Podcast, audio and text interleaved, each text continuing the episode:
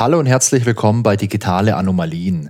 Mein Name ist Wolfgang Schoch und in diesem Podcast erzähle ich Geschichten von Computern und Katastrophen und von allem, was irgendwo dazwischen stattfindet.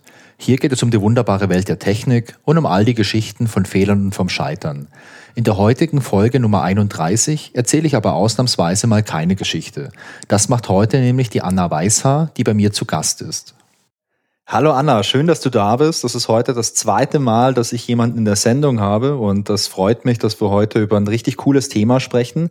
Aber bevor wir da einsteigen und uns auch die Frage stellen, ist das eigentlich eine digitale Anomalie über das Thema, über das wir heute sprechen, würde ich mich freuen, wenn du dich vielleicht mal ganz kurz vorstellst. Wer bist du denn und hast du irgendwas beruflich vielleicht mit Computern zu tun? Ja, hallo Wolfgang. Schön, dass du mich eingeladen hast. Das freut mich. Vielen Dank. Und ja, möglicherweise habe ich beruflich was mit Computern zu tun seit ein paar Jahren.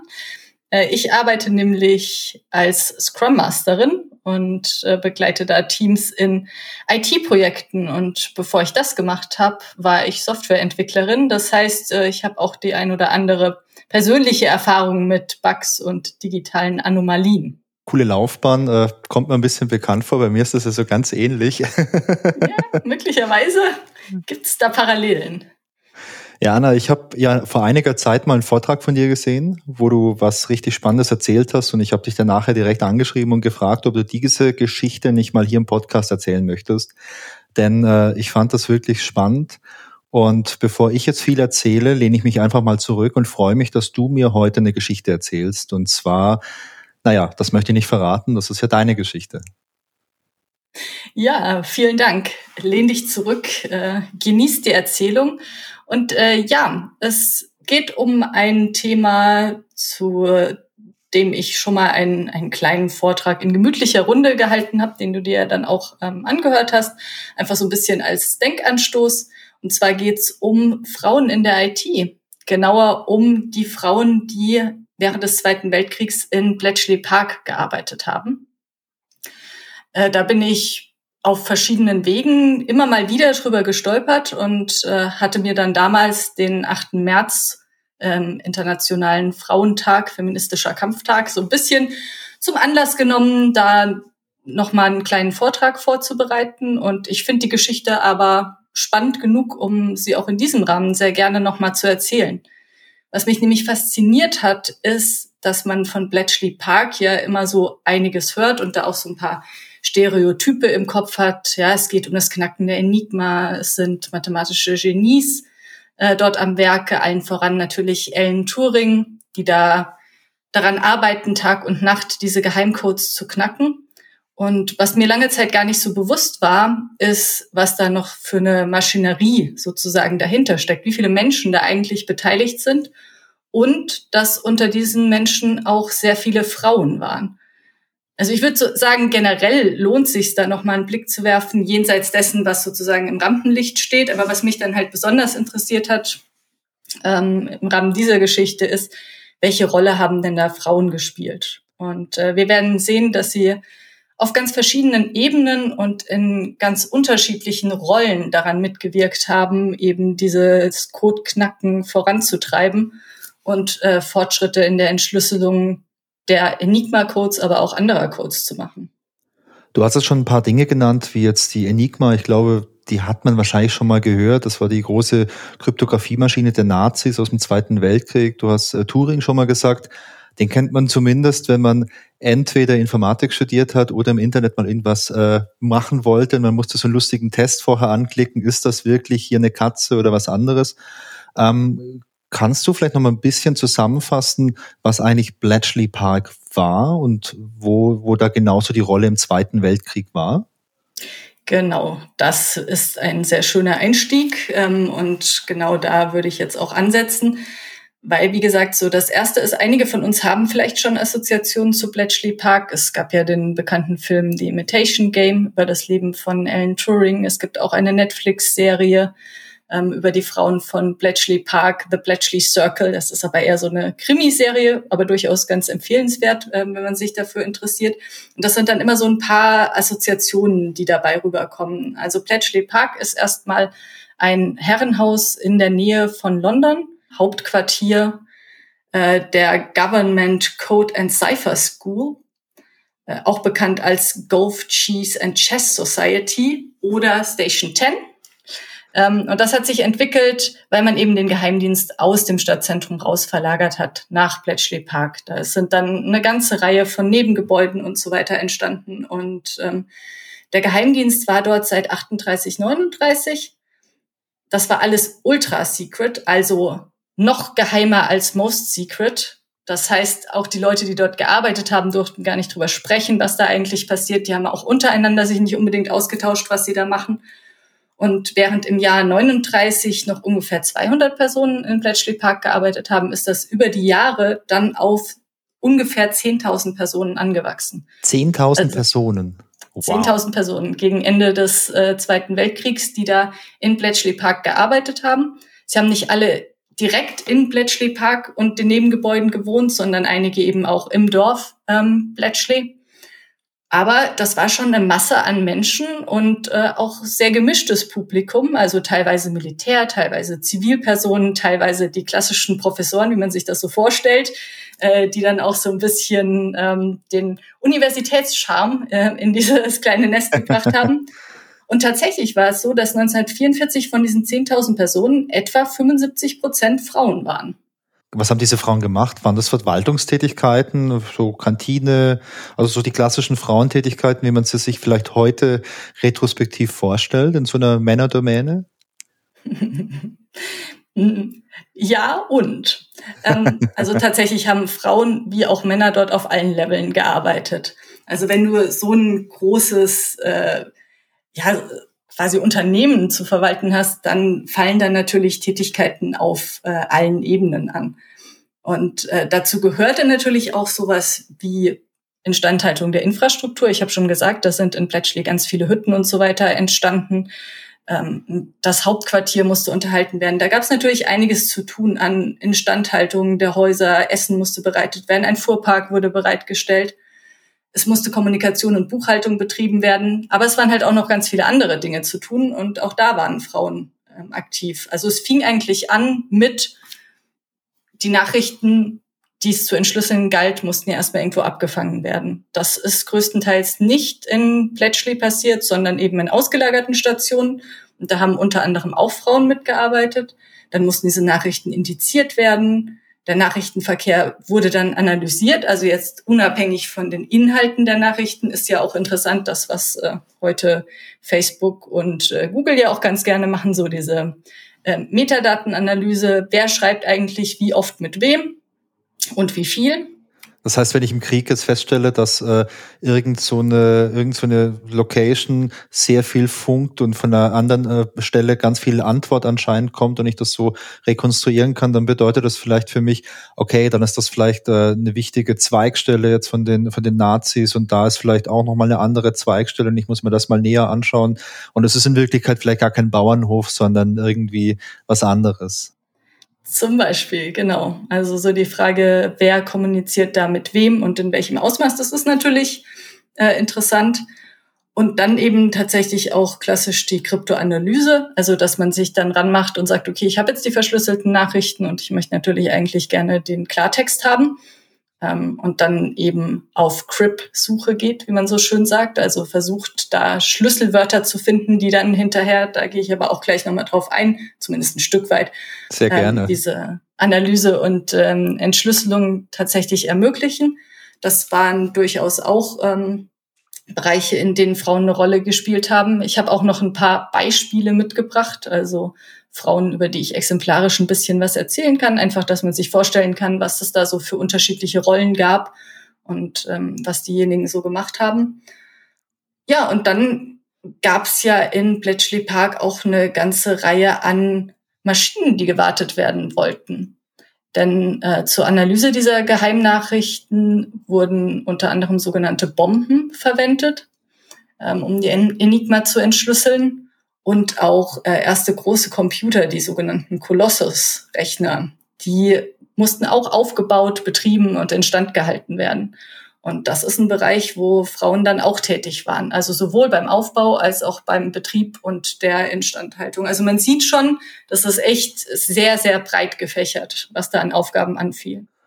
Ja, ich, ich, also zum einen, man muss sich das ja heute mal vorstellen, die Computer oder die Geräte, mit denen man das damals gemacht hat, die waren ja elektromechanisch. Also das ist immer so ein Ding, was man, finde ich, im Hinterkopf haben muss, wenn man so über die 30er, 40er spricht. Da waren noch viele Relais drin, viele Kabel und das waren ja riesengroße Dinge. Ich habe mal äh, so eine Doku gesehen über diese Turing-Bombe, mit der ja, ich glaube, mit der Turing-Bombe wurden die Enigma-Codes, glaube ich, damals geknackt oder die entschlüsselt, glaube ich, oder? Genau, also mit den Bomben hat man versucht, quasi den Tagesschlüssel rauszufinden, weil diese Enigmas, äh, die hatten ja so Walzen, um dann eben Buchstaben zu verschlüsseln. Und zwar auch nicht immer einen Buchstaben in genau einen anderen Buchstaben, denn diese Codes wären ja dann äh, sehr leicht zu knacken, sondern eben in so rotierende Chiffren. Äh, und dazu musste anfangs einmal am Tag ein Tagesschlüssel eingestellt werden und auch bestimmte Steckverbindungen hergestellt werden. Und wenn man den Tagesschlüssel erstmal gefunden hatte, dann war es eben auch möglich, diese verschlüsselten Nachrichten wieder zu dekodieren. Aber um diesen Schlüssel zu knacken, hat man eben die Bomben verwendet. Da wurden quasi dann ähm, alle Möglichkeiten, wie diese Enigmas eingestellt sein konnten, durchprobiert, um dann für bestimmte Crypts, die habe ich ja vorhin schon erwähnt, das ja. ähm, heißt, man hatte Textfragmente, von denen man eine gute Vermutung hatte, was da im Klartext stehen müsste, also ein Datum zum Beispiel oder irgendwie ein Name oder so. Und dann hat man versucht, die wieder zu erzeugen, quasi so Brute Force Hacking dieser Tagesschlüssel hat man mit den Bomben betrieben. Das ist total faszinierend. Also ich glaube über das Thema äh, Enigma oder Turing-Bombe, ich glaube, da könnte man noch stundenlang reden. Ähm, da gibt's auch ganz gute Dokus, die man sich anschauen kann. Ich finde es mega faszinierend und ich finde auch diese Idee echt cool, zu sagen, okay, wir wissen jetzt nicht, was dieses U-Boot irgendwie hier schreibt in seiner Nachricht, aber wir sind uns sicher, es beginnt mit dem Datum und es endet mit Heil Hitler. Und dann wirklich zu sagen, okay, wir gucken jetzt alle Möglichkeiten an, dass aus diesem Kauderwelsch Heil Hitler wird und dann glauben wir, dass das der Schlüssel ist. Und wir benutzen dazu so eine elektromechanische Maschine. Äh, ich finde das so faszinierend, dass ein Mensch auf solche Ideen kommt, das finde ich total krass. Also das hat für mich auch nochmal eine ganz andere Qualität, wie heute eine Software zu schreiben. Wirklich ranzugehen mit dem Schraubenschlüssel mit dem Lötkolben, wobei wahrscheinlich mehr Schraubenschlüssel und weniger Lötkolben damals. Sowas zu sehen, ich finde das mega beeindruckend. Das ist absolut beeindruckend. Tatsächlich steht äh, Bletchley Park auch schon länger auf der Liste der Orte, die ich gerne mal aufsuchen will. Ich war noch nicht da, habe mir aber sagen lassen von Menschen, die dort waren, dass das tatsächlich ganz spannend ist, weil da kann man dann auch zumindest einen Nachbau von so einer Turing-Bombe sich angucken. Ja. Und so eine Kolossus-Maschine.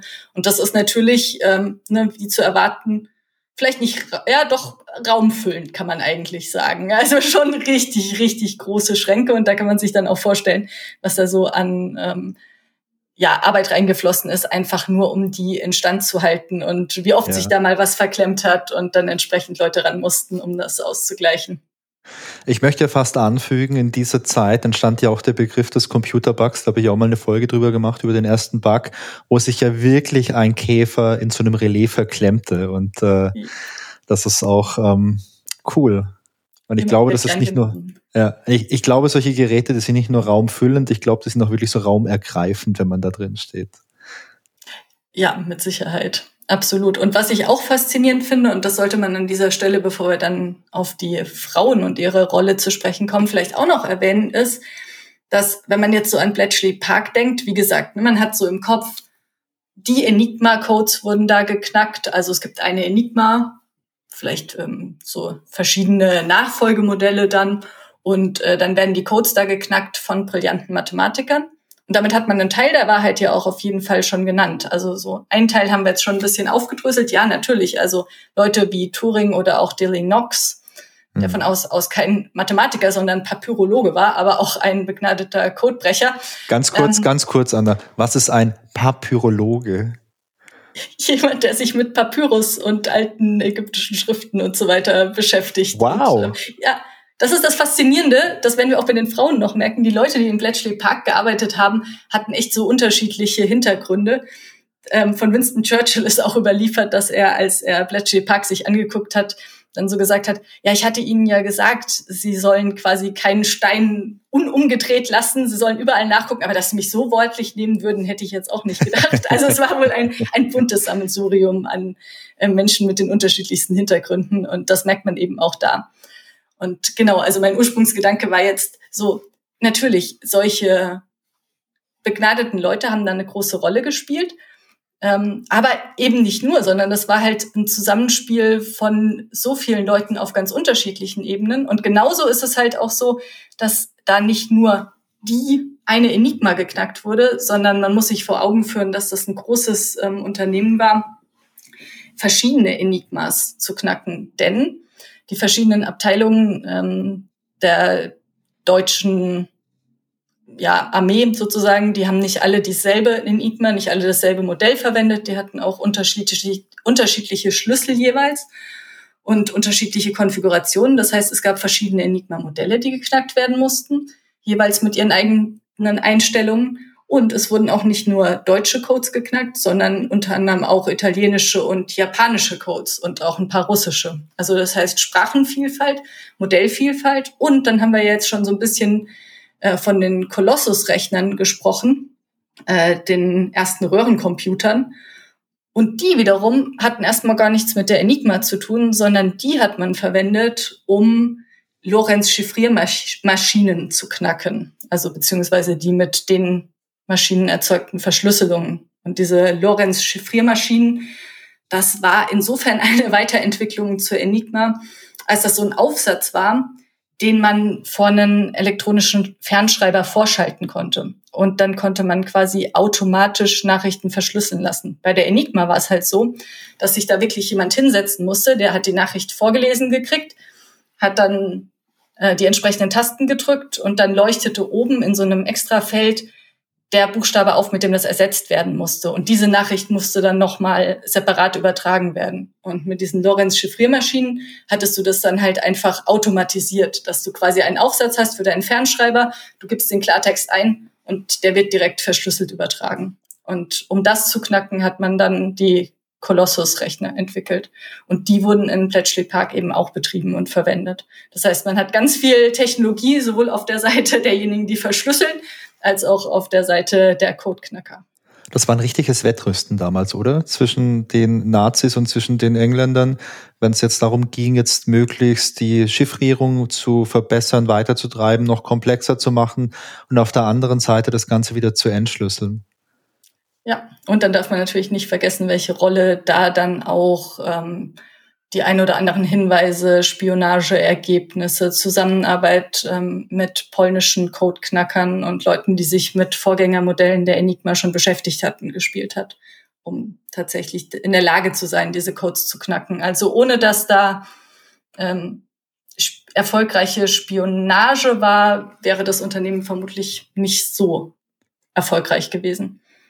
Ja, und so betrachtet war das ja auch wirklich interdisziplinär. Also du brauchst jetzt irgendwie Mathematiker und du brauchst vielleicht auch so ein, zwei, drei mathematische Genies die jetzt vielleicht irgendwie bahnbrechende Ideen haben oder bahnbrechende ja, mathematische Ansätze haben. Du brauchst Leute, die sich jetzt damit beschäftigen, diese Daten abzufangen. Du brauchst Spione, du brauchst vielleicht äh, Linguisten, die sich noch irgendwie mit Sprachtheorie auskennen. Ich habe mal die eine Geschichte gehört, dass äh, im Zweiten Weltkrieg die Deutschen eine Nachricht verschickt haben mit dieser Enigma dann wurde die nicht bestätigt, also die wurde irgendwie nicht korrekt übertragen.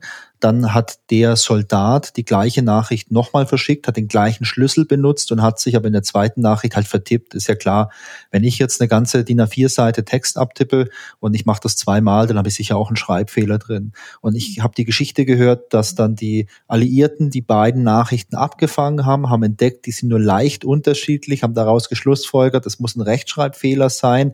Und auf Basis von diesem Wissen oder von diesem impliziten Wissen konnten sie dann auch irgendwie einige Schritte weiterkommen, um die Enigma zu knacken. Und äh, sowas finde ich total faszinierend, dass da Leute aus so vielen Disziplinen zusammenkommen müssen, um wirklich so ein Ziel zu erreichen.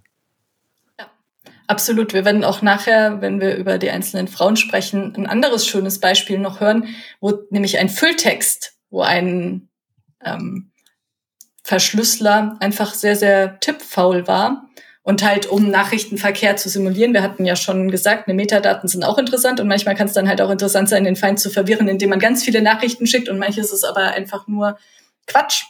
Und äh, der war sehr faul und hat damit auch einen wertvollen Crip geliefert. Ja. Werden wir nachher noch äh, kurz hören. Aber ja, genau, solche Sachen finde ich halt auch super spannend. Und was ich auch spannend finde, und dann können wir vielleicht auch die einzelnen Frauen und ihre Rollen so ein Stück weit ähm, beleuchten. Gerne. Was ich halt super spannend finde, ist, dass Bletchley Park quasi als Institution halt auch so viel mehr ist als in Anführungszeichen nur Codes knacken. Also natürlich ist es eine super beeindruckende Sache, aber im Endeffekt, was die gemacht haben, ist, dass sie komplett Signalaufklärung betrieben haben. Also sie haben die Nachrichten abgefangen, teilweise auf dem Gelände, teilweise, wie gesagt, vorgeordnet. Sie haben die Kryptoanalyse gemacht, haben die Nachrichten auch entschlüsselt, aber das ging ja dann noch weiter. Dann hast du die entschlüsselte Nachricht, dann willst du sie übersetzen. Wenn du jetzt einen deutschen Text hast, kannst du da erstmal als englischer Geheimdienst noch nicht so viel mit anfangen. Das heißt, du brauchst auch Übersetzer, Übersetzerinnen. Dann wird das Ganze ausgewertet. Und was macht man dann damit? Na ja, möglicherweise möchte man dann auch eigene Nachrichten streuen. Also die Informationen, die man da dann wieder gefunden hat, entsprechend verwenden, ähm, um seinerseits ähm, gegen Spionage zu betreiben oder den Feind durch äh, interessante Meldungen zu verwirren. Und das heißt, da hat sich dann im Endeffekt auch so ein ganzer Workflow aufgebaut, wie diese Nachrichten abgearbeitet wurden. Also im Endeffekt hast du diese Y-Stations, wo die Nachrichten erstmal ankommen, also die verschlüsselten Nachrichten. Dann werden die halt registriert in Bletchley Park. Es gibt so eine Analyse, ne, wer spricht mit wem und so weiter. Dann macht man sich auf die Suche nach einem Crip, also versucht irgendwie was zu fassen zu kriegen, um diese Nachricht tatsächlich dekodieren zu können. Ähm, dann werden die Bomben darauf losgelassen, um mögliche Enigma-Einstellungen rauszufinden. Wenn man die dann hat, dann geht's weiter, um tatsächlich mithilfe dieser Einstellungen dann nochmal den Text einzugeben, den entschlüsselten Text zu kriegen. Und dann geht das Ganze noch weiter an die Geheimdienste. Das heißt, an jeder dieser Stellen ist auch einfach so viel ja, Papierarbeit quasi nochmal mit verbunden. Also dieses Ganze, dass du da die Oberhand behältst und noch weißt, ey, Moment mal, haben wir von denen nicht schon mal irgendwie eine Nachricht reingekriegt und war da nicht ein ähnlicher Inhalt? Hat nicht schon mal jemand über dieses Schiff gesprochen oder so? Das ist ja auch zu diesen Zeiten, ich meine, heute setzen wir uns irgendwie, ja, eine schöne, eine schöne kleine Suchmaschine auf oder tragen es in Wiki ein oder lass es eine Excel-Tabelle sein und dann suchen wir es halt einfach. Ja. Ne? Excel-Tabelle, Klassiker, erschlägt alles. So, ähm, aber damals war das ja, waren das ja wirklich Papierarchive, wo dann so Karteikarten geschrieben werden mussten und dann musstest du ein gutes System haben, um da cross-referenzieren zu können. Und damit haben sich auch Leute beschäftigt. Also auch damit könnte man wahrscheinlich alleine nochmal Podcast-Folgen machen, weil das echt sehr spannend ist, was dann aus diesem ganzen Umfeld auch entstanden ist. Ja, das ist wirklich beeindruckend. Also gerade du hast gesagt, äh, Papierarbeit und da musste ich auch gerade direkt dran denken, ja, natürlich ist aber richtige Papierarbeit, weil es gab ja noch nichts Digitales. Und da wirklich den Überblick zu behalten, das ist echt eine Meisterleistung. Weil ich glaube, ein wichtiger Faktor war ja auch, dass das Ganze zeitkritisch war. Denn wenn ich die Nachricht heute entschlüssele, dann muss ich ja am besten gleich heute eine Entscheidung treffen, wie reagiere ich drauf. Ignoriere ich die oder reagiere ich drauf oder mache ich irgendwas? Wenn ich jetzt aber einen Monat brauche, um eine äh, Nachricht zu entschlüsseln, dann ist sie vielleicht für mich wertlos. Wenn es die irgendwie schreiben, ja, wir greifen morgen früh hier und hier an und äh, einen Monat später weiß ich, dass die angegriffen haben, dann nutzt man es ja gar nichts mehr. Genau, das ist so ein Ding. Und dann natürlich auch, wo du schon von Zeitdruck sprichst, äh, die Tatsache, dass es ja immer Tagesschlüssel für die Enigmas gab. Also im Endeffekt haben die ja so ein, so ein Walzensystem, wo du einmal einen Schlüssel einstellst, dann hast du noch die Möglichkeit, über Steckverbindungen da Einfluss drauf zu nehmen, was dann tatsächlich die Verschlüsselung ist. Und dann hast du diese ähm, Rotationschiffre, Chiffre, ähm, die dann tatsächlich als äh, Ausgangstext erzeugt wird aber diese Schlüssel sind halt tagesgebunden. Das heißt, je früher am Tag du den Schlüssel rausfindest, desto mehr Nachrichten kannst du auch entschlüsseln. Die Nachrichten, die am nächsten Tag ankommen, werden mit einem anderen Tagesschlüssel verschlüsselt sein. Das heißt, das bringt dir dann gar nichts mehr. Und die Arbeit fängt sozusagen jeden Tag von vorne an. Das ist so der nächste zeitkritische Faktor, der da eine Rolle spielt. Das heißt dann letztendlich auch, ich kann meine äh, Dechiffrierungsmaschinen, also diese Turing-Bomben etc., ich kann die auch immer nur einen Tag lang auf eine Nachricht ansetzen im Endeffekt. Weil am nächsten Tag gibt's wieder neue Schlüssel und dann brauche ich diese Maschinen oder diese Kapazität schon wieder für neue Nachrichten. Das, ja, das ist wirklich äh, verzwickt. Und zum Glück gab's da viele fähige Leute, die daran gearbeitet haben und äh, unter denen waren, das hast du ja schon gesagt, viele Frauen. Ich finde das super spannend, denn ich habe mich in den ganzen alten Folgen, ich spreche ja meistens über irgendwelche alten Geschichten, alte Raumfahrtsachen oder so, und da spielen Frauen auch immer eine sehr, sehr große Rolle. Und ich finde das super faszinierend, weil wir da selten drüber sprechen. Und äh, auch gerade sowas wie Bletchley Park, wenn man das schon mal gehört hat oder die Enigma schon mal gehört hat, dann denken die meisten Leute halt irgendwie an Turing, weil man den Film auch kennt. Also die Imitation Game, ich fand den Film ganz unterhaltsam. Ich habe den damals im Kino gesehen. Und äh, da sieht man auch, dass das ein cooler Typ war, der echt was drauf hatte. Und zweifelsohne äh, war er das auch. Also zweifelsohne hat er auch wirklich viel drauf gehabt, was so Mathematik und Kryptographie anging. Aber ich finde es halt mega spannend, dass es dann unter der Oberfläche halt noch wirklich viele andere Leute gibt, und mit Leute meine ich Frauen, äh, von denen man oftmals noch nie was gehört hat und die halt eine riesengroße Rolle gespielt haben. Sei es jetzt im Bletchley Park oder in der Raumfahrt oder in anderen Bereichen. Und äh, deswegen bin ich jetzt gespannt, Anna, was für Frauen du mal mitgebracht hast heute. Genau, ich habe einfach so ein, ein paar zum Beispiel mitgebracht und ähm, ich habe mich so ein bisschen bemüht, auch da die Diversität abzubilden. Denn was ich auch sehr spannend fand, wir hatten es schon ein bisschen so von unterschiedlichen Hintergründen und so weiter. Und auf die Frauen in Bletchley Park trifft das natürlich auch zu. Also wie die nach Bletchley Park gekommen sind, das ist sehr, sehr unterschiedlich. Es gibt so diejenigen, die direkt von der Universität wegrekrutiert wurden ja. Das ist nicht die Mehrheit aus verschiedenen Gründen, unter anderem auch deshalb, weil äh, Uni-Zugänge damals natürlich für Frauen durchaus schwerer zu erreichen waren, als das heute der Fall ist. Aber es gab sie. Es gab auch diejenigen, die über persönliche Beziehungen nach Bletchley Park gekommen sind. Da finde ich die Debütantinnen besonders interessant, also Frauen aus der höheren Gesellschaft, die dann ihre erste Saison quasi in der High Society haben und ähm, sich da blicken lassen und gesehen werden und jetzt wer sind, also keine Kinder mehr sind, sondern tatsächlich ähm, Debütantinnen in der hohen Gesellschaft. Und die wurden teilweise auch abgeworben. Und warum? Das finde ich auch einen ganz interessanten Hintergrund. Äh, hat jetzt am Rande mit Frauen zu tun, aber viel mit äh, Gesellschaft und gesellschaftlichen Strukturen, weil diejenigen, die äh, Bletchley Park mit finanziert und aufgebaut haben, halt zu nicht unerheblichen Teilen auch aus der höheren Schicht stammten. Und dann war so ein bisschen der Gedanke da, ne? Man kennt sich, man ist eine Klasse, eine soziale Schicht, man kann sich vertrauen. Diese Frauen schienen dann erstmal vertrauenswürdiger, als da jetzt irgendwen anzuwerben.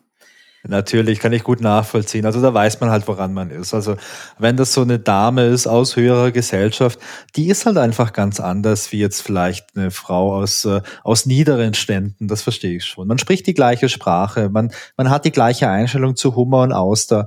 Ähm, ich kann es nachvollziehen. Ja, man spielt vielleicht Cricket. also was, was da so hat die richtigen Pferde. Genau, also das fand ich ganz spannend. Und dann ich möchte es an dieser Stelle kurz erwähnen, weil eigentlich äh, kannst du nicht über Bletchley Park sprechen, ohne über Kreuzworträtsel zu sprechen. Und das war tatsächlich auch eine Rekrutierungsmöglichkeit, unter anderem für Frauen. Es wurden auch ja. Männer so rekrutiert. Ähm, aber es war tatsächlich so, dass äh, Kreuzworträtsel in der Times geschaltet wurden und dann die Ansage war, wer das Rätsel in unter zwölf Minuten oder so lösen kann, ähm, der möge sich mal hier und da melden. Und dann hat man diese Leute tatsächlich noch weiteren Tests unterzogen, weil man halt der Meinung war, hey, wer die Clues von einem Kreuzworträtsel knacken kann. Der hat vielleicht auch anderweitig kryptografische oder kryptoanalytische Begabungen. Und das, ähm, ja, es ist irgendwie so ein Topos, äh, aber einer, in dem auch ein Körnchen Wahrheit steckt. Also finde ich cooler als die Debütantin, also von der Begründung her. ja. Aber it was a thing. Genau, und äh, dann hast du natürlich auch diejenigen, die von ihrem beruflichen Hintergrund her rekrutiert wurden, also Linguistin, Mathematikerin und nicht zu verschweigen, und zwar vor allem dann ähm, gegen Ende des Krieges, so in den späteren 43, 44, 45er Jahren, äh, gab es auch eine ganze Reihe von Frauen, die einen militärischen Hintergrund hatten und in Bletchley Park waren. Also 1944 waren etwa 60 Prozent der Frauen in Bletchley Park solche mit militärischem Hintergrund. Also die waren dann entweder bei der Women's Royal Naval Service oder Women's Auxiliary Air Force oder Auxiliary Territorial Service. Also da hat man eine ganze Menge an Frauen dann auch rekrutiert, die dann eben ihren Beitrag im Militär leisten wollten und äh, dann nach Bletchley Park gekommen sind. Das war mir ehrlich gesagt gar nicht so klar, dass es beim britischen Militär damals schon signifikant viele Frauen gab. Ja, also zumindest bei den Air Force und Territorial Services steckt es ja auch schon so im Namen drin, Auxiliary. Also die sind jetzt nicht diejenigen, die äh, in Anführungszeichen die erste Wahl sind, ähm, aber es sind halt diejenigen, die dann auch rekrutiert wurden zu Unterstützungsdiensten äh, aller möglichen Art.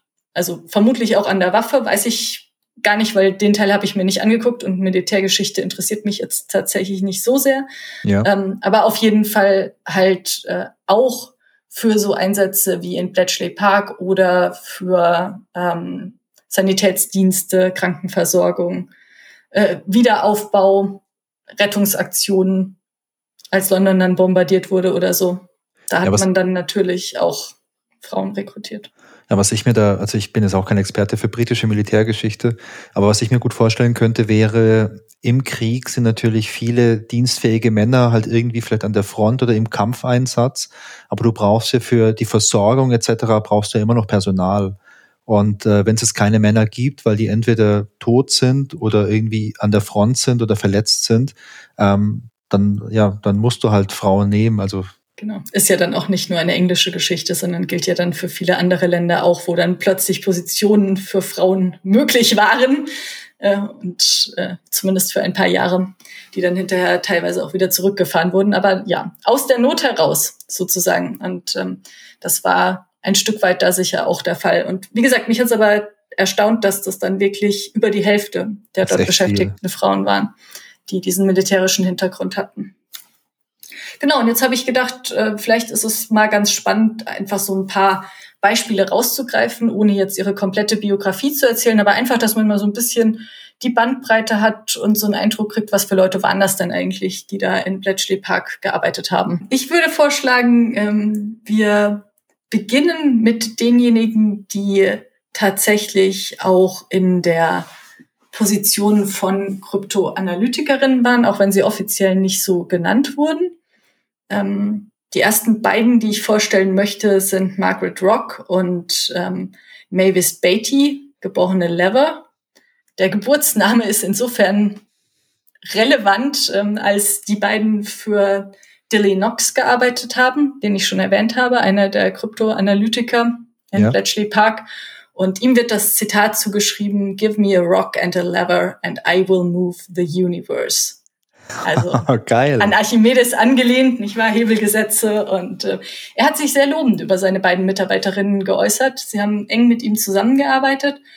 Und ähm, es waren diese beiden unter anderem, aber sie haben entscheidende Beiträge dafür geleistet, dass Ende 1941 die Abwehr-Enigma geknackt werden konnte, ähm, was dann in der Folge zum sogenannten Double Cross geführt hat und zum Streuen von Desinformationen und im Endeffekt hat das dann auch einen Beitrag zum Erfolg des D-Day geleistet.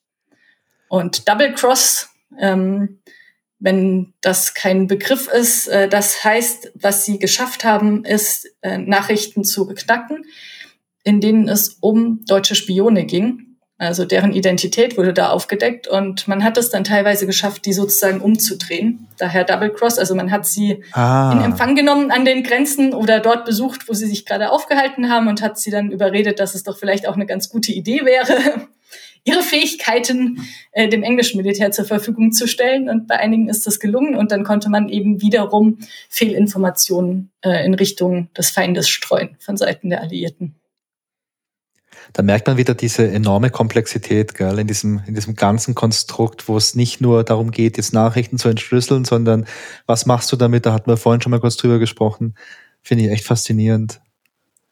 Ja, ist es auch absolut. Und hier kommen wir jetzt auch wieder auf ein Thema zurück, was wir vorhin schon mal so ein Stück weit hatten. Wir haben ja auch schon gesagt, ja, man braucht Leute mit ganz unterschiedlichem Hintergrund und manchmal muss man auch einfach ein bisschen Glück haben bei dieser Entschlüsselung der Nachrichten und bei der, der Jagd nach dem Crip. Und du hattest jetzt vorhin die beiden Nachrichten erwähnt, die denselben Schlüssel verwendet haben und sich dann nur in einem Tippfehler unterschieden haben. Und ähm, Mavis Lever hatte auch mal ein besonderes Glück. Die hat nämlich mal einen italienischen Funkspruch abgefangen. 1941, beziehungsweise er wurde ihr vorgelegt, sie hat ihn nicht persönlich abgefangen, aber sie hat ihn analysiert. Und es ist ihr aufgefallen, dass dieser Funkspruch nicht einmal den Buchstaben L enthielt. Und das ist interessant, weil natürlich wäre das L jetzt ne, nicht, nicht ein L, aber dass halt tatsächlich nichts in den Buchstaben L verschlüsselt wird, das kam mir dann doch ein bisschen spanisch vor. Und ähm, da kommt jetzt eine Besonderheit der Enigma ins Spiel, nämlich kein Buchstabe wird bei der Enigma jemals in sich selbst verschlüsselt. Okay, das heißt, wenn du im, in diesem Code oder in dieser kodierten Nachricht kein L hast, dann bedeutet das, dass in der Originalnachricht auch kein L drin war. Dann bedeutet das, nee, dann bedeutet das vor allem mal, dass möglicherweise ganz viele Ls drin waren. Weil ein L wird ja nie in sich selbst verschlüsselt. Andere Buchstaben können aber sehr wohl in Ls verschlüsselt ah, okay. werden. Also, dass ah. gar kein L auftaucht, ist verdächtig. Und was sie dann vermutet hat, und was sich auch als richtig herausstellte, war, dass es sich um einen sogenannten Füllcode gehandelt hat. Das haben wir vorhin schon mal ein bisschen erwähnt. Ne? Manchmal ja, ist ja den Feind verwirren, dass du so ein bisschen Massen an Nachrichten erzeugst. Und ähm, ja, da hat sie dann halt auch vermutet, dass das wahrscheinlich äh, so ein ja, Füllspruch ist, der gar keinen sinnvollen Text enthält. Und weiterhin hat sie vermutet, dadurch, dass das L nicht auftauchte, war vielleicht das L einfach der Ausgangsbuchstabe für diesen ganzen Fülltext. Und jemand war sehr, sehr faul, weil bei der Enigma war auf der Tastatur das L ganz unten rechts. Und da hat dann halt vielleicht einfach mal jemand hier tuk, tuk, tuk, tuk, tuk, tuk, tuk, tuk. Ah, okay, jetzt verstehe ich. Ganz, ganz, ganz viele Ls ähm, getippt. Und äh, das war so ihre starke Vermutung. Und ähm, ja, die hat dann tatsächlich auch äh, zu einem sehr langen Crypt natürlich geführt, weil sie konnten dann die ganze Nachricht nehmen und gucken, welche Einstellungen muss ich machen, damit da nur Ls rauskommen äh, und haben dann tatsächlich damit auch äh, den Tagesschlüssel geknackt für diese Nachrichten.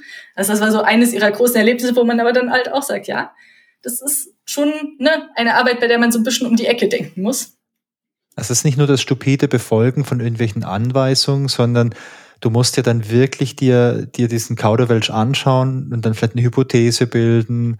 Ähm, jetzt in meinem Fall wäre die Hypothese falsch gewesen, aber zum Glück hat sie das gemacht. Ähm, ja, da kannst du nicht jeden hinsetzen, ja. Also das ist schon was Anspruchsvolles. Ja, und äh, erfordert mit Sicherheit auch sehr viel Frustrationstoleranz, weil die werden auch mehr als einmal eine falsche Hypothese gehabt haben. Wahrscheinlich. Du musst halt äh, dranbleiben.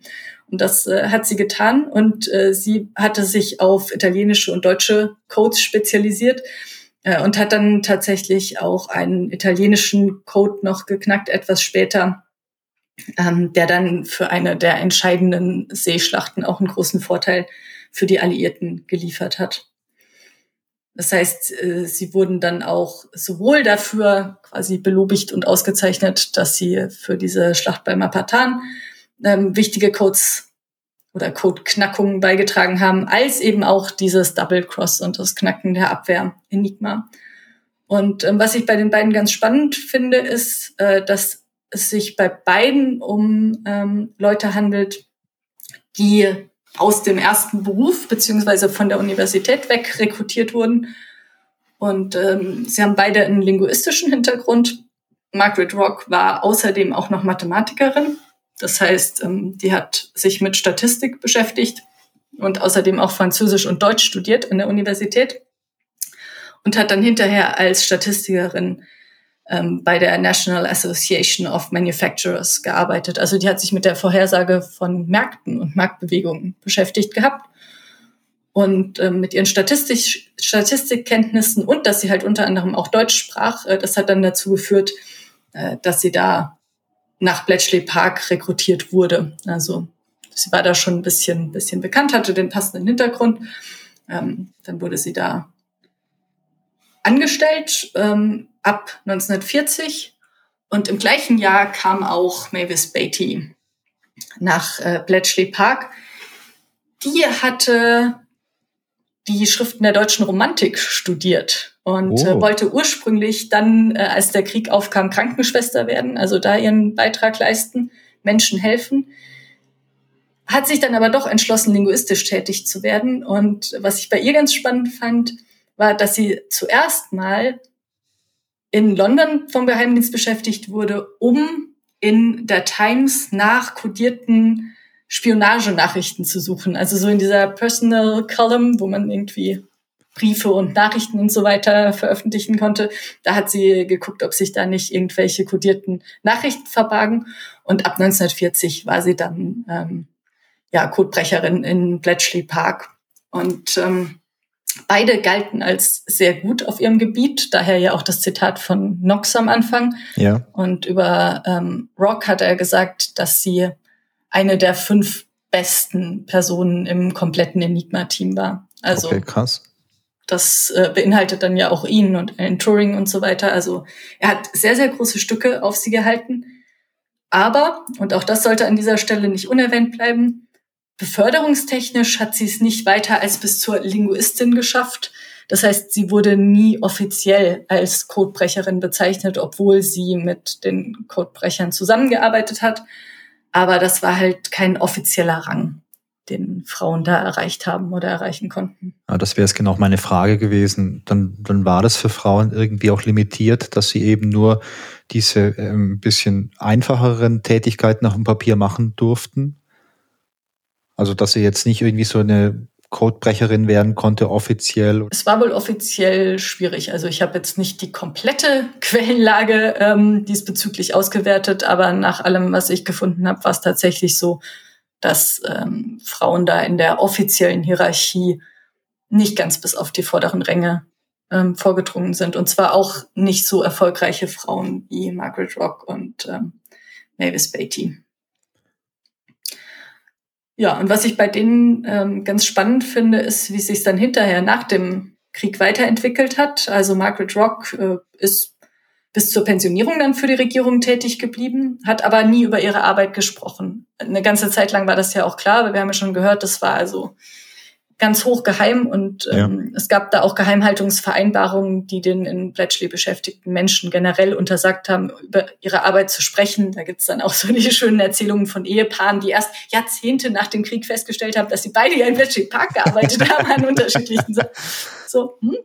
ja, und ähm, klar, deswegen war das einige Jahrzehnte lang ganz klar, dass sie da nicht drüber sprechen konnte, aber andere in Bletchley beschäftigte Personen haben dann, nachdem dieser Geheimhaltungsdruck äh, gefallen ist, durchaus darüber gesprochen, was sie gemacht haben. Sie hat das nicht getan, ähm, war also sehr zurückgezogen.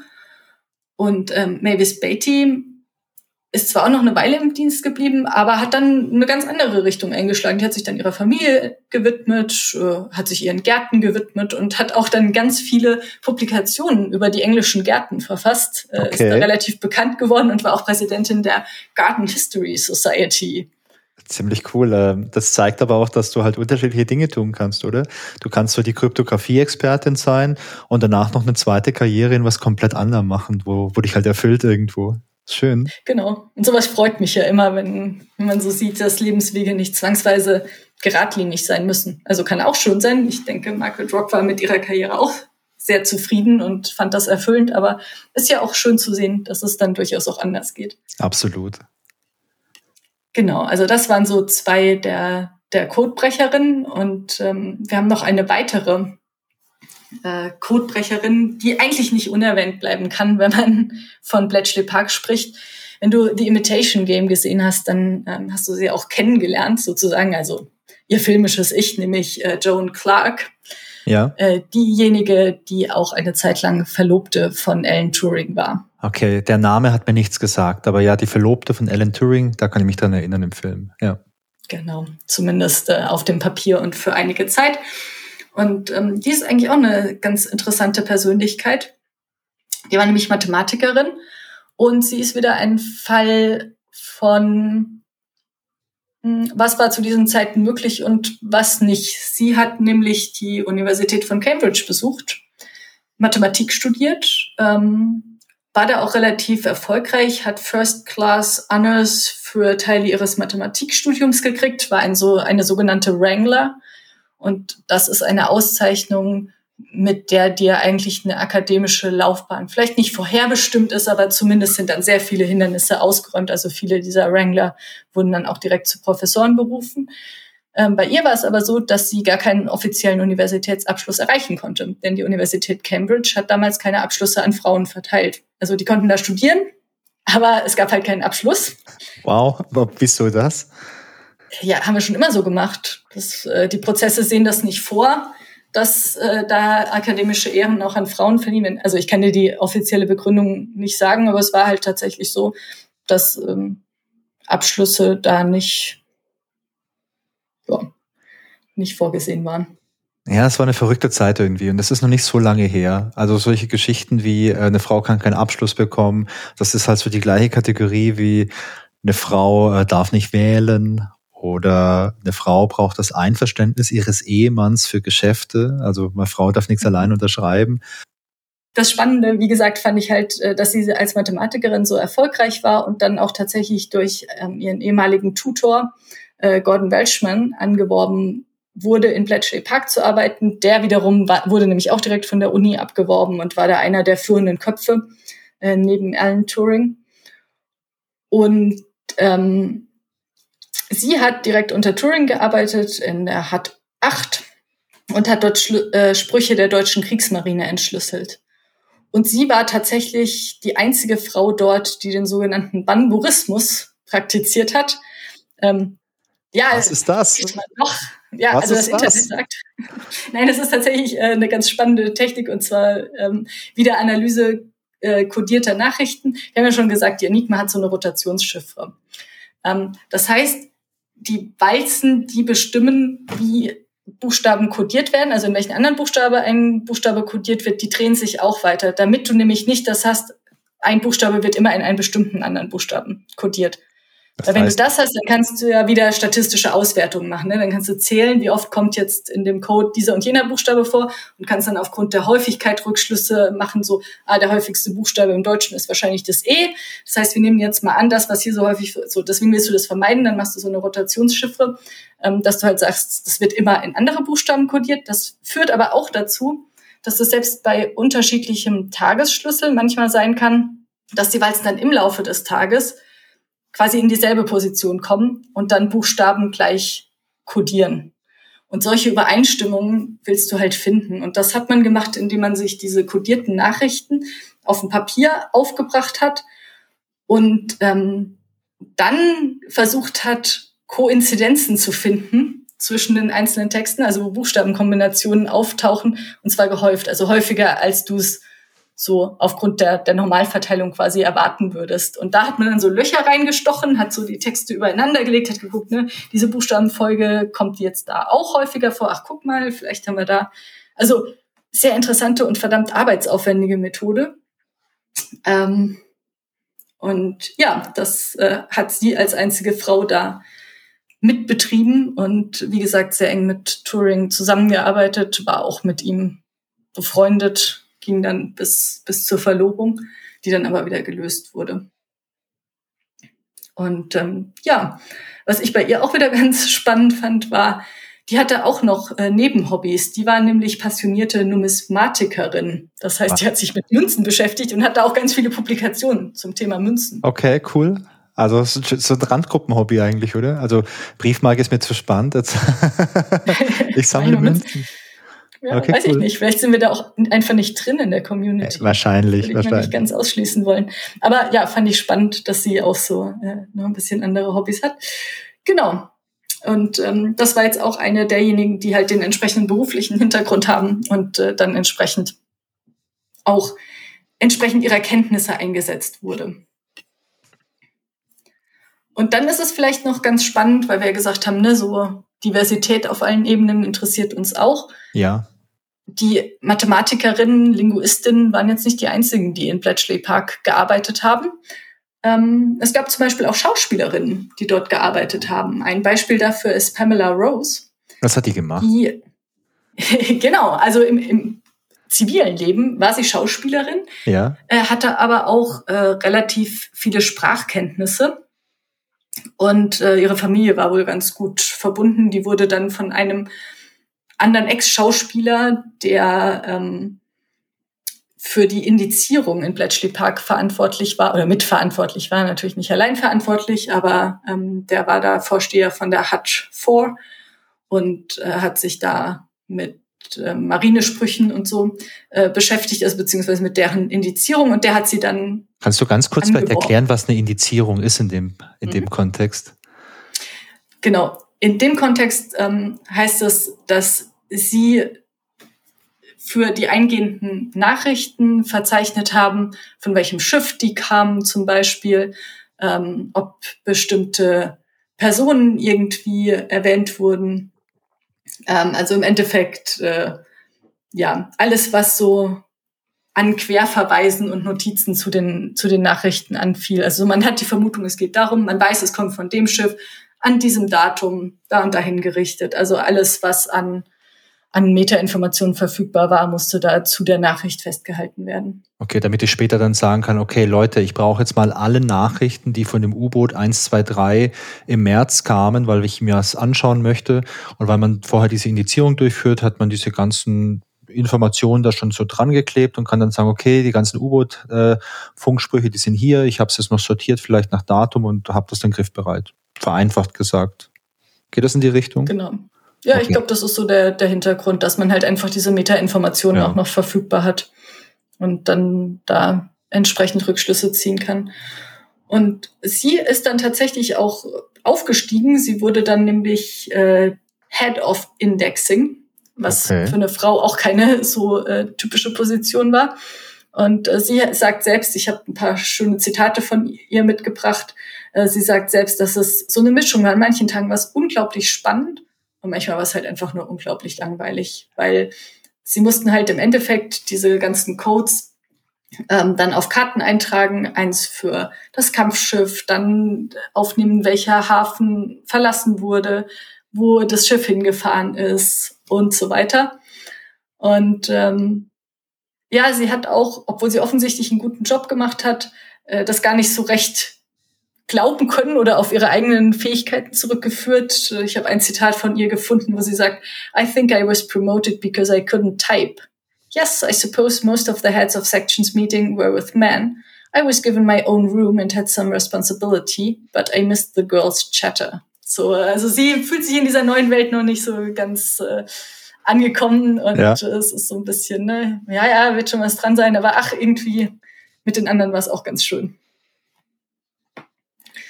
Genau. Also das fand ich, fand ich ganz spannend und ist nochmal so ein bisschen eine andere Perspektive und auch jetzt jemand, der gar nicht, ähm, die gar nicht den, den technischen Hintergrund hat oder auch den, den sprachlich, formal sprachlich ausgebildeten Hintergrund. Sie sprach ja Fremdsprachen, aber war jetzt halt keine Linguistin.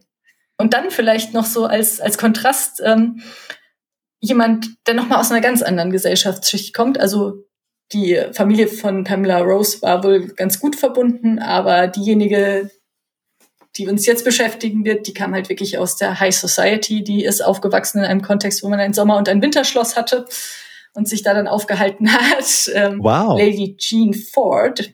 Genau. War sie eine Debütantin? War sie eine Aha. Debütantin? Ja. Natürlich war sie eine Debütantin. Ich wusste das sofort. Genau. Ich wusste das sofort. Ich habe aufgepasst. aber ja, hallo, ich bin beeindruckt. Genau, sie war eine der klassischen ähm, Debütantinnen und kam dann über Lord Mountbatten als äh, Temporary Assistant in die Hut 8, also ähm, zu Turing als äh, ja, Handlangerin im Endeffekt. Und das zeigt dann zwar, dass man aus der High Society da rekrutiert hat, weil man sich dann sicher war, ne, halten dicht und so. Aber die Aufgaben, die sie hatte, waren dann halt gar nicht immer so spannend. Also sie beschreibt ihre Zeit in Bletchley Park als Zitat, a rather dull chapter in an otherwise colorful life. Oder it was excessively boring. It was not as glamorous as subsequent books and films have made it appear. Also sie ist da so ein bisschen die Gegenstimme zu, das war jetzt das, das gute Leben. Also sie war da aber man muss auch sagen, sie hatte halt dadurch, dass sie da Assistentin und Handlangerin war, offensichtlich auch nicht die super spannenden Aufgaben. Also sie äh, beschreibt ihre Tätigkeit, dass sie in äh, deutschen Nachrichten irgendwie so, so Löcher stechen musste und die dann mit anderen vergleichen musste, welche Buchstaben auftauchen. Also nicht direkt Bamburismus, aber äh, wohl was, was auch in die, in die Richtung geht. Also da versucht er irgendwelche Crips aufzufinden oder so. Und ähm, sie wusste weder so genau, wofür das gut ist, noch hat sie das dann tatsächlich ähm, über Jahre hin interessiert. Also sie sagt selbst, doing this for a year sent me nearly crazy. Ja, Irgendwo kann man das ja auch nachvollziehen, weil man muss absolut. ja auch dazu sagen, ne, und das gilt für alle, die da gearbeitet haben, die haben ja auch immer nur ihren Teil gesehen. Durch diese strikten Geheimhaltungsvorschriften durftest du die ja auch nicht austauschen. Das heißt, du hattest auch im Zweifelsfall gar keine Ahnung, welches Rädchen im Getriebe du eigentlich bist und was du da genau machst. Also kann man schon nachvollziehen, dass das dann so ein bisschen ja nicht ja. ganz so spannend war unter Umständen. Ja, wenn du dich da nicht motivieren kannst, weil du sagst, hey, ich arbeite an diesem großen Ziel, wir möchten diesen Krieg beenden oder gewinnen, je nachdem. Ich glaube, dann ist das schon schwierig. Und wenn du jetzt vielleicht aus der High Society kommst und ein ganz anderes Leben, ganz anderen Alltag gewöhnt bist und jetzt auf einmal hier irgendwie so ein paar Aushilfstätigkeiten machst, die du nicht mal verstehst oder nicht mal den Sinn dahinter verstehst, ja, kann man ein bisschen nachvollziehen, dass das äh, langweilig ist. Ja, durchaus, durchaus. Und ja, ich fand sie auch so als äh, als Gegenstimme und Gegengewicht da. Ganz faszinierend, weil dann gibt's auch die anderen, die dann halt auch wiederum die, die richtig spannenden Aufgaben hatten. Ähm, und da haben wir jetzt auch noch, habe ich noch ein Beispiel, damit auch die, die Militärfraktion repräsentiert ist. Natürlich. Würde ich sagen, lass uns noch kurz einen Blick auf Eleanor Ireland werfen.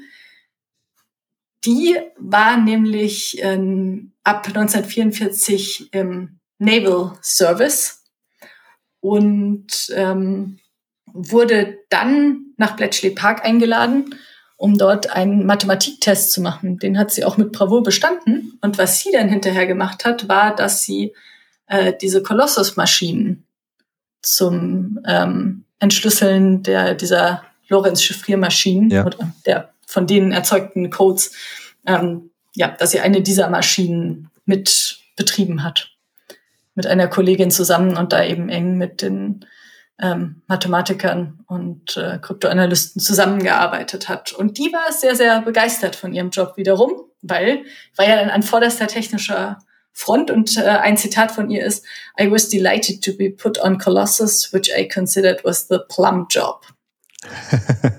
also das Ding. Aber auch sie wusste nicht, ähm, genau, was sie da eigentlich machen. Also das hat sie dann auch gesagt. Äh, die hat ein ganz interessantes Testimonial auch, wo sie so ihre, ihre Tage in Bletchley Park beschreibt und was sie so gemacht haben. Ähm, kann ich auch gerne den Link da lassen. Das ist nämlich Sehr ganz gerne. spannend, sich da ein bisschen durchzuklicken. Äh, und da erzählt sie halt auch so ein bisschen, dass sie gar nicht so genau wusste, wofür das Ganze dann hinterher gut ist und welche Arten von Nachrichten da jetzt äh, entziffert werden und halt auch ein bisschen, wie das dann abgelaufen ist dass sie da sehr selbstständig dann arbeiten konnten und dass sie auch sehr traurig war, als dann am Ende des Krieges Churchill verfügt hat, dass die Colossus-Maschinen abgebaut und ähm, zerstört werden müssen. Und äh, das war dann irgendwie das Ende einer Ära und hat sie auch, auch traurig gemacht. Ja, wenn du so viel, so viel Energie da reinsteckst und so viel Zeit damit verbringst, dann, dann ist das ja dein Baby irgendwie. Ja, irgendwo schon. Aber spannenderweise ja. ist sie auch eine von denen, die dann hinterher noch mal was ganz anderes gemacht haben. Die ist nämlich nach dem Krieg Künstlerin und Illustratorin geworden. Ziemlich cool. ja. Also spannende Geschichten dabei. Kann man schon, kann man einiges äh, lernen. Es gibt da auch ein ganz nettes Buch zum Thema von Tessa Dunlop. Da habe ich auch einen Teil meiner Informationen raus, uh, The Bletchley Girls. Ja. Und die hat halt die zu dem Zeitpunkt noch lebenden ähm, Frauen aus Bletchley Park besucht und interviewt und äh, die haben ihr ein bisschen von A, ihrem Leben im Allgemeinen und auch B, ihren Erfahrungen in Bletchley Park erzählt. Und äh, ja, das ist eine ganz interessante Lektüre, von der ich jetzt nur ganz kleine Auszüge wiedergegeben habe. Aber wenn man da ein bisschen reinschmökern will, dann ist das echt ein guter Startpunkt. Und das verlinke ich auf jeden Fall, klingt äh, spannend. Ich schaue mir auch mal gerne mal so historische Bücher an oder Bücher über so historische Erlebnisse und Personen. Ich finde das immer, ich finde es immer cool, so ein bisschen nach hinten zu blicken und zu schauen, was andere erlebt haben. Ja, definitiv. Kann sehr inspirierend auch sein, die Erfahrung. Ja, inspirierend finde ich ist ein ganz gutes Stichwort, denn ich finde, dass solche Geschichten wie jetzt ähm, ja die Geschichte der Frauen von Bletchley Park auch sehr inspirierend wirken. Denn bei solchen historischen Ereignissen, ich finde natürlich, Alan Turing ist eine sehr inspirierende Persönlichkeit. Zum einen, weil er eben total geniale Dinge ja, erfunden hat, erdacht hat. Ähm, ich finde sein Leben auch sehr interessant, sein Tod sehr, sehr tragisch. Also was da, wenn man den Film gesehen hat oder mal ein bisschen was gelesen hat, weiß man ja, was passiert ist. Alan Turing war homosexuell, hat danach äh, nach dem Krieg, obwohl er eigentlich ja ein Held war, äh, noch richtig viel ja, Ärger gehabt und ist letztendlich mehr oder weniger halt in, in Suizid getrieben worden. Ja. Ähm, Chemische Kastration und so Scherze. Genau, also das sind auch noch so ein paar Kapitel nach dem Krieg, die, die da vielleicht noch ein bisschen zusammenhängen, die sehr, sehr tragisch sind und, und trotzdem muss ich aber sagen, was ich sehr inspirierend finde, ist aber jetzt auch die Geschichte eben von diesen Frauen, weil das zeigt mir halt, dass, naja, klingt das vielleicht ganz dumm oder vielleicht irgendwie naiv oder so, aber das zeigt mir halt auch, dass Frauen genau das können, was wir Männer auch können. Und äh, das ist ja vielleicht, liegt ja auf der Hand, gell? Und ich meine, für dich äh, liegt das auf der Hand und für mich liegt das auf der Hand. Aber wenn man zurückdenkt, dass es vor einigen Jahren oder Jahrzehnten halt viele Männer gab, die gesagt haben, nee, also Frauen können das vielleicht intellektuell gar nicht. Und ich habe auch im Zusammenhang äh, mit Bletchley Park, habe ich ein Zitat gelesen, und natürlich weiß ich jetzt nicht mehr von wem, aber von irgendeinem irgendeinem Angestellten oder irgendeinem höheren Leiter von Bletchley Park, der sinngemäß auch sagte, dass Frauen das intellektuell einfach nicht gestemmt bekommen. Also für, für so einfache Tätigkeiten ganz okay. Deswegen habe ich den Spruch am Anfang auch gebracht, oh, was haben die Frauen denn da gemacht, in der Kantine gearbeitet? Weil äh, so einen Spruch habe ich gelesen, so ein Zitat, dass man eben für einfache Tätigkeiten die Frauen natürlich einsetzen kann. Sind ja gute Arbeiterinnen, die können ja auch gut kochen und vielleicht irgendwie rauswischen. Aber so die intellektuell anspruchsvollen Sachen, das ist einfach nichts für, für, fürs weibliche Gemüt. Und ich finde es halt total inspirierend, dass es eben viele, viele Frauen gab und auch heute natürlich noch gibt, die wirklich großartige Dinge geleistet haben und äh, auch früher sowas gemacht haben. Und ich glaube, es war früher vielleicht auch schwieriger, als Frau sowas zu machen. Irgendwie, du hast gesagt, man konnte äh, in Cambridge als Frau studieren, aber keinen Abschluss machen. Und solche Dinge, also solche, so, naja, Schikane, kann man es Schikane nennen oder war es vielleicht die Gesellschaft damals, die irgendwie auf einem ganz komischen Trip noch war? Ich finde es ich find's toll, dass es trotzdem viele Frauen gab, die mutig waren und auch die Motivation hatten, sowas zu machen oder vielleicht auch über, über ein gutes Kreuzworträtsel in so eine Geschichte reingerutscht sind wie im Bletchley Park und dann gezeigt haben, was sie konnten. Das finde ich einfach großartig. Ja, ich finde es tatsächlich auch immer gut, wenn man so einfach den breiten Blick aufmacht. Weil auf die Frauen von Bletchley Park zu gucken, heißt ja nicht, deswegen zum Beispiel Turing oder auch Dilly Knox, der übrigens ein gutes Beispiel war von jemandem, der ein sehr weiblich dominiertes Team von Kryptoanalystinnen aufgebaut hat, ganz im Gegensatz zu seinem Kollegen. Ich erinnere mich auch an das Zitat, aber ich weiß auch nicht mehr, von wem es ist.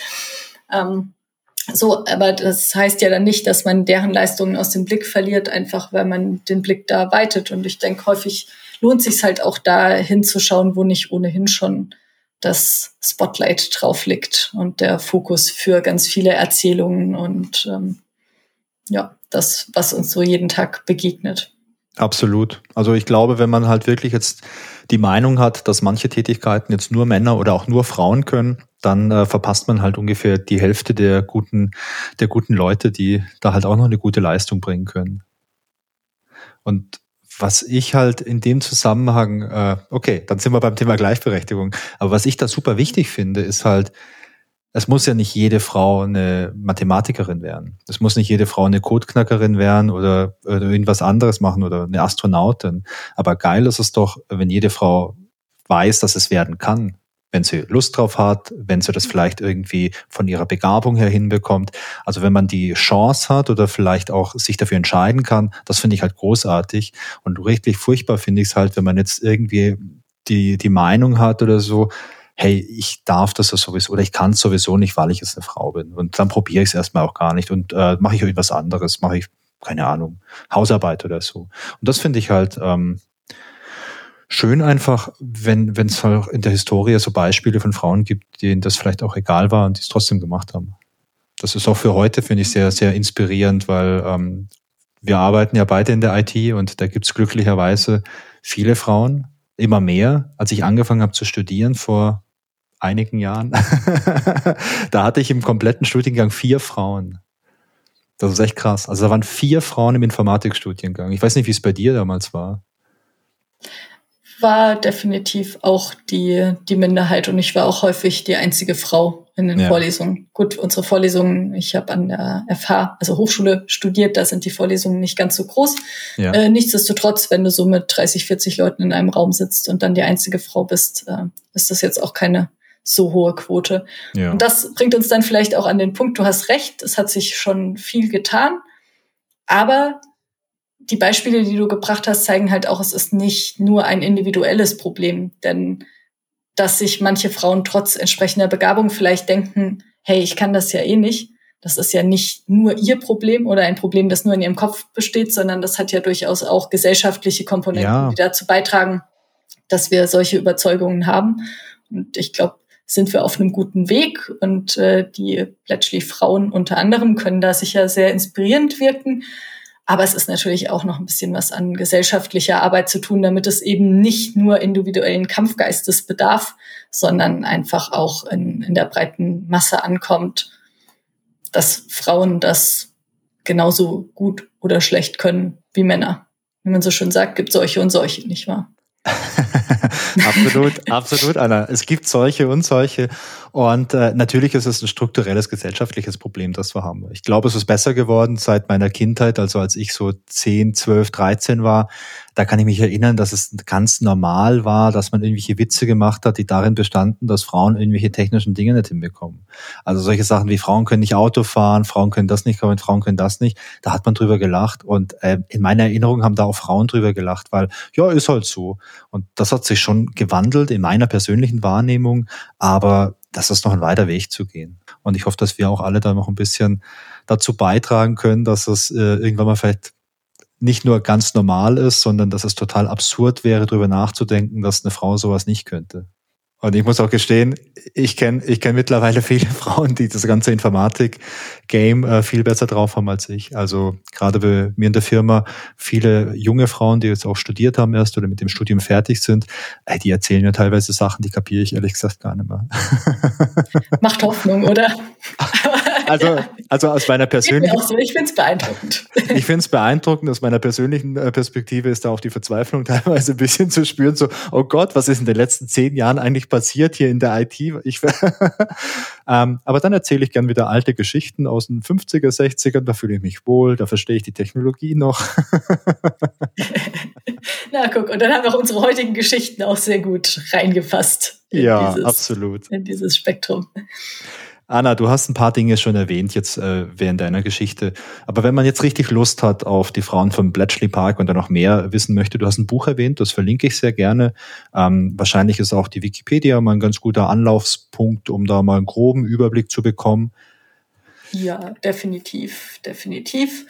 Ähm, wie gesagt, wenn man dann sich eher für die Fiktion sozusagen interessiert, dann kann man sich auf jeden Fall dann nicht mit Fokus auf die Frauen, aber auf die Geschehnisse in Bletchley Park auch ganz gut The Imitation Game angucken, dann halt eher auf Touring bezogen. Ähm, The Bletchley Circle, wie gesagt, fand ich auch äh, ganz, ganz interessant. Äh, und es gibt noch weitere Filme rund um Bletchley Park, die ich jetzt aber in Vorbereitung auf meine Geschichte tatsächlich nicht gesehen habe, aber da kann man mit Sicherheit auch fündig werden. Äh, und wenn man dann so ein bisschen sich Richtung ähm, ja, Code knacken und Codierung interessiert, dann fand ich äh, das Buch von Simon Singh ganz äh, interessant, The Codebook, The Science of Secrecy from Ancient Egypt to Quantum Crypto Cryptography. Da ist, äh, spielt Bletchley Park auch eine Rolle. Das heißt, das wäre dann eher so ein bisschen der technische, kryptografische Hintergrund. Und äh, ich fand auch die Seiten von Bletchley Park ganz nett als Einstieg, um da so ein bisschen den Überblick zu kriegen, was da eigentlich passiert ist. Die haben auch eine Karte ähm, zu den einzelnen Gebäuden, haben da Erklärungen und äh, Zeitdokumente. Und äh, dann habe ich auch noch relativ viel bei History Extra gefunden, wo viel über weibliche Codebrecherinnen und ähm, die Geschichte von Bletchley Park gesprochen wurde, so im Rahmen von kurzen Artikeln. Die kann man sehr gut lesen. Da kann ich die Links auch noch mal da lassen. Kann Sehr man gerne. ein bisschen umtun. Das fand ich auch gar nicht schlecht. Ja, und äh, dann hattest du die, die Wikipedia erwähnt und da gibt's auch noch ganz viele weitere Absprungpunkte, wo man sich dann noch ein bisschen umtun kann. Und auch das Buch von Tessa Dunlop bietet noch den ein oder anderen Punkt, wo man noch mal hingucken kann. Also ist auf jeden Fall, ist auf jeden Fall spannend. Ich verlinke das alles. Und eine kleine Frage zum Schluss, die hätte ich noch. Ähm, bist du jetzt auch die richtige Ansprechpartnerin, die mir mal ganz genau erklären kann, wie die Enigma eigentlich funktioniert hat? Selbstverständlich, en Detail. Nein, tatsächlich, wie es immer so ist, ne? Ähm, in Vorbereitung der ganzen Sache hat man dann doch das Interesse, dann guckt man es nach und dann stellt man fest, also ja, einige Teile sind sozusagen relativ leicht zu verstehen, so das Grundprinzip. Ähm, wie es dann en Detail funktioniert, das ist auf meiner Liste der Dinge, die ich mir auf jeden Fall nochmal genauer angucken werde. So irgendwo in der Mitte, neben den ganzen anderen Sachen, die ich mir irgendwann echt nochmal genauer anschauen werde. Aber wenn du da mal eine Folge drüber machen willst und uns ein bisschen was erzählen möchtest, Wolfgang, also ich wäre interessiert. Ich höre rein. Also ich sag mal so, die Enigma, ähm, ich glaube, ich habe den ähnlichen Wissensstand wie du. Ähm, ich habe mir die auch schon detailliert angeschaut. Da gibt es im Internet ja auch so interaktive Modelle. Und ähm, ich verstehe die immer bis zu so einem gewissen Grad. Und dann kommt bei mir der Punkt, wo ich dann denke, okay, ähm, und dann ist es eben verschlüsselt. Here be Dragons. Ja. Ja, genau. Also im Endeffekt glaube ich schon, dass das äh, zu verstehen ist und dass wir das auch verstehen könnten. Aber nein, ich habe mich einfach noch nicht in der Tiefe damit beschäftigt. Das war jetzt halt immer eher so am Rande des ja. Interessensgebiets und ich habe mich dann doch eher auf die persönlichen Geschichten in diesem Fall gestürzt. Die sind auch sehr interessant. Anna, vielen, vielen Dank für die Geschichte. Ich fand das wirklich spannend. Äh, vor allem war das heute noch mal ein bisschen detaillierter als bei dem Vortrag, den ich damals von dir gesehen habe. Ähm, ich fand's cool, waren wirklich interessante äh, Personen dabei. Die sind Frauen, die du vorgestellt hast, wirklich sehr interessant. Ich glaube, da lohnt sich vielleicht auch im Nachgang nochmal für die ein oder andere Biografie nochmal ein bisschen nachzuschlagen und nochmal vielleicht ein bisschen tiefer zu lesen, was die Frauen dann noch wirklich gemacht haben. Und es gab ja auch noch viel mehr. Du meintest am Anfang, es waren 8000 Frauen oder so, die da, äh, ich wollte schon sagen, ihr Unwesen getrieben haben, aber dort gearbeitet haben natürlich. Und äh, da genau. gibt es sicherlich äh, dann auch circa 8000 interessante Biografien. Vermutlich nicht ganz, aber es gibt tatsächlich auch unter den Frauen, die ich erwähnt habe, welche, die eigene Biografien geschrieben haben oder Bücher veröffentlicht haben. Also wenn man dann die Namen hat, kann man da auch noch mal gucken. Habe ich jetzt auch noch nicht äh, vollumfänglich getan. Wie man weiß, die Lesestapel sind auch immer groß, ja. aber auf jeden Fall von, von den Titeln her und von dem, was die an Öffentlichkeitsarbeit gemacht haben, da findet man wirklich eine ganze Menge und hat da über Wochen und Monate Lesestoff, wenn man das denn möchte. Anna, vielen lieben Dank fürs Gespräch und äh, ja, danke, dass du da warst. Ich wünsche dir alles Gute. Vielen Dank, war mir eine Freude. Merci für die Einladung und dir ebenfalls alles Gute. So, das war die 31. Folge von den digitalen Anomalien. Ich hoffe, die Geschichte von Anna hat euch Spaß gemacht. Die nächste Folge erscheint in zwei Wochen und ich freue mich, wenn ihr wieder mit dabei seid. Genauso freue ich mich aber auch über Feedback. Sehr gerne per E-Mail an feedback at digitaleanomalien.de oder als Kommentar zur Folge auf digitaleanomalien.de. Und wenn ihr Lust habt, dann folgt mir doch auch auf Instagram unter digitaleanomalien oder auf Twitter unter @danomalien. Ich würde mich sehr freuen, wenn ihr den Podcast weiterempfehlt oder mir eine Sternebewertung bei Apple Podcasts oder Spotify gebt. Das hilft mir, neue Leute zu erreichen. Ganz toll wäre natürlich auch ein kleiner Bewertungstext bei Apple Podcast. Bleibt gesund und tschüss bis zum nächsten Mal.